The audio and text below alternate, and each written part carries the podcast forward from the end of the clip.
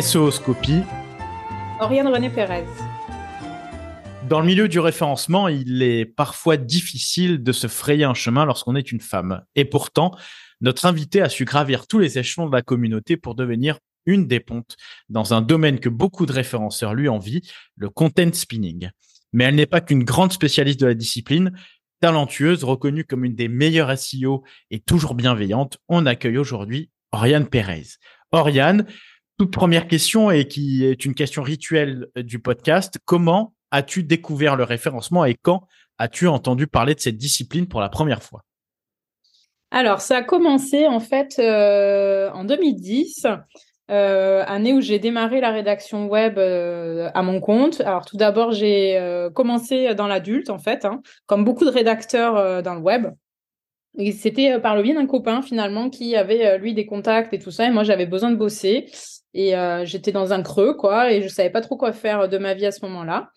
Et en fait, voilà, j'ai commencé la rédaction en 2010 et je crois que j'ai entendu parler de référencement euh, plus ou moins la même année ou l'année d'après, en tout cas, puisque euh, euh, on avait quand même des mots-clés à utiliser, des choses à faire, même si c'était de l'adulte et que bon, bah, c'était pas non plus des textes de dingue, mais bon, il y avait quand même une notion de SO à, connaître et c'est comme ça qu'on a commencé à m'en parler et qu'on m'a donné les premières consignes. Voilà. Et, finalement, euh, on sait quand même que ça fait longtemps maintenant que tu évolues dans, le domaine du référencement.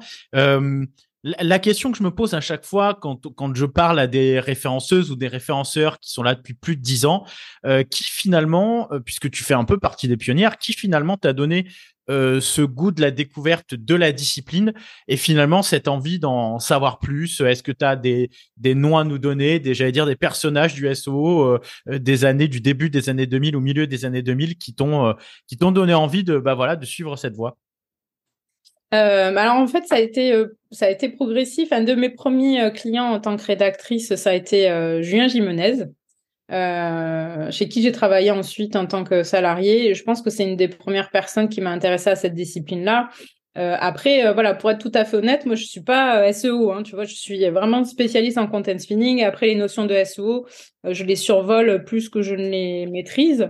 et puis, je trouve que c'est bien comme ça aussi. Je crois qu'il y a chacun sa spécialité, chacun va creuser euh, vraiment dans son dans son univers à lui et va pas forcément avoir euh, il vaut mieux être il paraît qu'il vaut mieux être un bon spécialiste qu'un mauvais généraliste. Donc euh, bah voilà je me suis vraiment spécialisée dans enfin dans, dans, la rédaction. Donc j'ai Julien ça a été un des premiers. Et après il y a eu Sandrine Bertrand du coup qui est aussi une amie et avec qui j'ai beaucoup beaucoup beaucoup échangé bien évidemment. Et puis j'échange toujours. Et je pense que ça a été vraiment les deux personnes en fait euh, par le biais desquels j'ai euh, pu accéder à, à, plein de choses et puis aussi à la communauté finalement, puisqu'au démarrage j'étais un petit peu euh, dans mon coin et j'avais pas forcément très envie d'en sortir. Donc ils ont réussi tous les deux, je crois, à me sortir un peu de ma grotte et d'aller un peu à la, à la rencontre de, de, tout le monde. Et aussi, ben, ça m'a permis d'apprendre, ça m'a permis de participer à des conférences aussi, aussi bien en tant que auditrice que euh, en tant que conférencière une ou deux fois mais euh, voilà.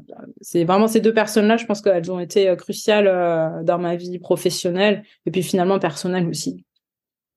Et finalement tu, tu parlais de de, du content spinning que tu euh, que tu sors un petit peu de la discipline SEO. Euh, déjà, un, comment tu définirais toi le content spinning? Parce qu'on en a vu passer des articles durant des années des gens qui en parlaient peut-être à tort et à travers sur Twitter euh, en montrant leur modèle, etc. Comment tu définirais le content spinning et surtout qu'est-ce que cela t'a appris euh, dans ta manière peut-être de bah, de créer parce que c'est quand même assez créatif, assez innovant comme euh, j'allais dire comme concept. Euh, qu'est-ce que ça t'a appris Comment tu le définirais aujourd'hui le content spinning? Bah, je crois que le content spinning, c'est un bon moyen pour les rédacteurs de continuer à faire de la masse sans, sans faire appel ou très peu à l'intelligence artificielle, en fait. Euh, je crois que ça a été vraiment la première euh, euh, la première approche que j'en ai eue, c'est parce que je faisais beaucoup de rédaction de masse à la main. Et en fait, le fait d'avoir le content spinning et de découvrir le content spinning, ça m'a permis de plus faire de rédaction de masse à la main et d'avoir une méthode semi-automatisée pour pouvoir le faire. quoi. Donc l'objectif finalement, c'est d'avoir du contenu qui soit qualitatif et dont on maîtrise complètement la, la, similarité finalement, euh, pour euh, bah, souvent c'est pour faire du remplissage, mais on peut aussi euh, totalement y y ajouter un intérêt en termes de SEO ou en termes d'utilisateurs. Et je crois que c'est en fait c'est ça, c'est le content spinning, c'est une grosse machine pour faire beaucoup beaucoup de contenu et puis euh, euh, pour gagner du temps, pour euh, éviter à certains rédacteurs d'avoir des tâches très compliquées et hyper répétitives à faire. Et je pense que c'est une, une, excellente solution pour ça. Après chacun euh, chacun son, son poste entre guillemets quoi c'est bien de laisser certains travaux au content spinning justement parce que c'est très difficile en tant que rédacteur de faire ce, genre de choses très répétitives.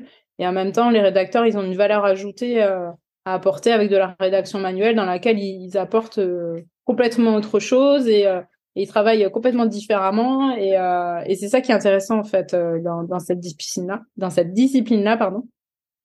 C'est justement d'éviter euh, de, bourrer le crâne au rédacteur comme ça a pu être mon cas à une période quoi. Donc finalement ça préserve l'humain et je crois que ça permet euh, à côté de ça de aux autres humains qui font de la rédaction vraiment 100% à la main, bah, d'exprimer tout leur talent sur des choses qui vont être vraiment euh, intéressantes et où il y aura vraiment de la valeur ajoutée à avoir un humain derrière quoi. Donc je crois que c'est un, bon, complément. Ouais, et, finalement, non non, et finalement euh, tu, tu, parlais euh, de, cette discipline propre qu'est le content spinning et que tu finalement tu as tu as parlé de Julien Jiménez, tu as parlé de, de Sandrine Bertrand. Comment tu la vois la communauté SO de j'allais dire de ton poste finalement un peu euh, euh, en dehors euh, de, ce monde. Comment tu la vois évoluer? Parce que tu l'as connue avec Julien et donc Sandrine, qui, sont plutôt des pionnières, pionniers et qui étaient là déjà, euh, j'allais dire, à la fin des années 2000. Euh, comment tu la vois, cette communauté SO de l'extérieur et comment tu la vois évoluer, évoluer pardon, notamment avec bah, cette, j'allais dire, cette explosion de, concepts autour de, de l'IA, de formations vendues, etc. quel est ton regard là-dessus finalement? Je pense que c'est euh, normal qu'il y ait une explosion, c'est normal qu'il y ait de plus en plus d'acteurs parce qu'il y a quand même une demande qui est énorme euh, en termes de, de, de SEO. D'ailleurs, c'est très difficile aujourd'hui d'en recruter. Je le vois avec euh, des personnes qui, qui sont autour de moi et qui cherchent euh, des bons SEO et qui en trouvent pas toujours. Donc, ça veut dire qu'on a besoin d'avoir beaucoup de SEO. Et donc, si on a besoin de beaucoup de SEO, on a besoin aussi de gens qualifiés. Donc, ces gens, pour être qualifiés, il faut bien qu'ils passent par des formations et par quelque chose euh, pour avancer. Donc finalement, c'est, je pense que c'est comme dans n'importe quel métier. Euh. Après, on a ce qui est bien dans ce dans ce boulot-là, j'ai l'impression quand même, on a tous euh, des visions différentes, on a tous des choses à apporter. Et puis comme c'est pas une science exacte, chacun a eu aussi des expériences différentes. Et finalement, c'est hyper riche tout ça. C'est hyper riche et, en plus de ça, en tout cas de mon expérience qui, qui, reste juste la mienne, hein, je trouve que c'est une communauté qui est hyper bienveillante. Moi, j'ai jamais eu de, de, vrais soucis avec des gens de la communauté SEO j'ai toujours trouvé des gens. Euh, enfin, j'ai été hyper bien accueillie quand j'ai commencé à sortir dans des événements et de et à, et à partir vraiment à la, rencontre des gens. Et tout ça, je trouve que c'est hyper important. Après, c'est euh, le fait qu'il y ait un peu plus de monde maintenant. Peut-être qu'on perd un petit peu ce côté euh, famille euh, qu'on pouvait avoir à un moment donné. Et puis finalement. Il y a des, choses aussi qui se passent sur le plan générationnel et, et qui font qu'aujourd'hui on a des manières de s'exprimer, des manières d'aller à la rencontre de l'autre qui sont un peu différentes aussi. Et tout ça, ça a créé un peu des heures, euh, on l'a vu hein, sur les, les, mois précédents.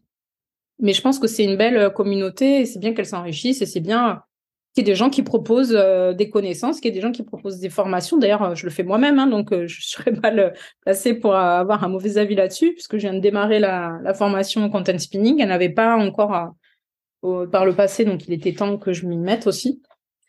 Et, euh, voilà, pour moi, c'est une super communauté, c'est un super job, euh, c'est chouette, c'est hyper diversifié. C'est moi, j'ai toujours, enfin moi, j'ai eu la chance d'avoir euh, plein de gens très ouverts et très cool autour de moi, donc euh, c'est une communauté euh, que, que j'apprécie et dans laquelle j'apprécie d'évoluer encore aujourd'hui, quoi. Et tu parlais donc de ces relations que tu as su tisser avec des gens du métier. Je pense notamment à, à Sandrine Bertrand finalement, est-ce que tu, tu trouves euh, de la difficulté, comme on peut le, voir à certains endroits, certains articles où, où les gens disent, les journalistes disent que c'est difficile aujourd'hui d'être une femme dans le milieu du web, du numérique, etc. Est-ce que finalement cette bienveillance que toi tu as trouvée euh, au, au, départ, euh, ce côté familial, est-ce que ça t'a permis de ben, finalement de te sentir bien intégré dans ce milieu tout autant, j'allais dire, euh, euh, content spineuse que tu es. Euh, est-ce que l'amitié avec Sandrine, cette amitié forte hein, qu'on voit souvent sur sur Twitter et, et, et ce côté bienveillant familial, ça t'a permis de te sentir à l'aise rapidement dans dans cette communauté, dans ce milieu finalement du, du numérique? Oui, complètement. Et puis, euh, et je crois qu'il y a aussi, euh, bon, il y a parfois, il y a, enfin, on est quand même une communauté de gens un peu particulière parce que c'est des gens qui viennent de, de partout et euh, qui ont euh, tout type de personnalité, qui, qui ont, euh, qui, qui, appartiennent à tout type de génération. Et bien évidemment que des fois on est venu masticoter un peu en me faisant des blagues à deux balles, mais c'était, il y avait jamais de méchanceté en fait, et j'ai toujours su répondre de la bonne manière. Et du coup, ça s'est toujours très bien passé avec tout le monde, quoi. Donc j'ai jamais ressenti de difficulté à être une femme dans le milieu du numérique, quoi. Ça m'est jamais arrivé, quoi. En vérité, n'y a aucun moment où je me suis dit, ah ben non, il se passe ça, il m'arrive un truc dégueulasse parce que je suis une femme, ça m'est pas arrivé. Alors, peut-être que j'ai eu de la chance, peut-être que euh, c'est autre chose, j'en sais rien en fait, parce que euh, une expérience personnelle, c'est ça, reste personnel, donc euh, on peut pas en faire une généralité. Mais, mais pour moi, j'ai, enfin, et toutes les femmes avec qui je discute de ça, qui sont en tout cas dans mon entourage très proche et qui partagent un peu mon point de vue, sont, sont, sont d'accord avec moi pour dire que ben, elles ont pas de difficultés, elles se sont jamais senties plus, enfin moins moins moins appréciées ou sous-estimées euh, sur le plan des compétences parce qu'elles étaient euh, des femmes quoi. Donc euh, c'est pas des difficultés que j'ai rencontrées. du coup j'ai du mal à en parler parce que c'est c'est j'ai été bien accueillie, ça s'est bien passé. J'ai personne personne n'a jugé mes compétences autrement que comme n'importe qui en fait. Donc c'est pas du tout un problème que que j'ai au quotidien. Je crois qu'en fait, il faut, euh, en tant que femme, je pense qu'il ne faut pas attendre qu'on nous donne une place ou qu'on nous donne la liberté de fille ou qu'on nous donne ceci. En fait, il faut prendre les choses simplement. En fait, si on les prend pas et qu'on attend qu'on nous les donne, euh, bah, c'est sûr qu'on peut attendre longtemps. Et, euh, et c'est vrai que là, les quelques quelques, quelques femmes euh, qu'on peut être aussi bien dans la communauté SEO, d'ailleurs que dans ma vie perso, euh, j'ai d'autres femmes qui sont des femmes entrepreneurs, etc. Elles ont jamais eu de mal à, rien du tout, en fait, parce qu'elles ont pris ce qu'elles avaient à prendre, elles n'ont pas attendu que qui que ce soit leur donne ou leur offre ou, euh, ou leur donne l'autorisation d'eux, en fait. faut juste y aller, il faut, pas se poser de questions et, je crois que plus on s'en pose et plus on donne de l'importance à ce genre de, de soucis, hein, qui d'ailleurs, par ailleurs, arrive à d'autres. Hein, je, sous-estime pas ça, mais je parle juste de mon expérience perso et c'est vrai que je crois que plus on s'impose sans se poser de questions et mieux ça se passe au final. Et euh, tu, parlais également euh, précédemment de des conférences auxquelles tu as assisté, auxquelles tu as été invité potentiellement, où tu as pu donner également, euh, j'allais dire, de ta personne, de ton expérience, de tes connaissances. Est-ce que tu as un souvenir qui te revient euh, un, beau souvenir, j'allais dire, d'une conférence où, où tu t'es senti vraiment euh, en harmonie avec, euh, avec voilà ce qu'on disait, ce que tu as pu échanger entre les confs, les soirées aussi, parce qu'on sait que voilà les soirées en confesso sont souvent animées et, et, et, permettent de créer du lien aussi finalement. Est-ce que tu as un souvenir qui revient ou finalement est-ce que toi tu as su apprécier toutes les conférences SEO auxquelles tu as participé? Alors très sincèrement, je crois que je les ai à peu près tout appréciées. J'ai pas de mauvais souvenirs, en tout cas qui qui, me revient euh, quand j'y pense.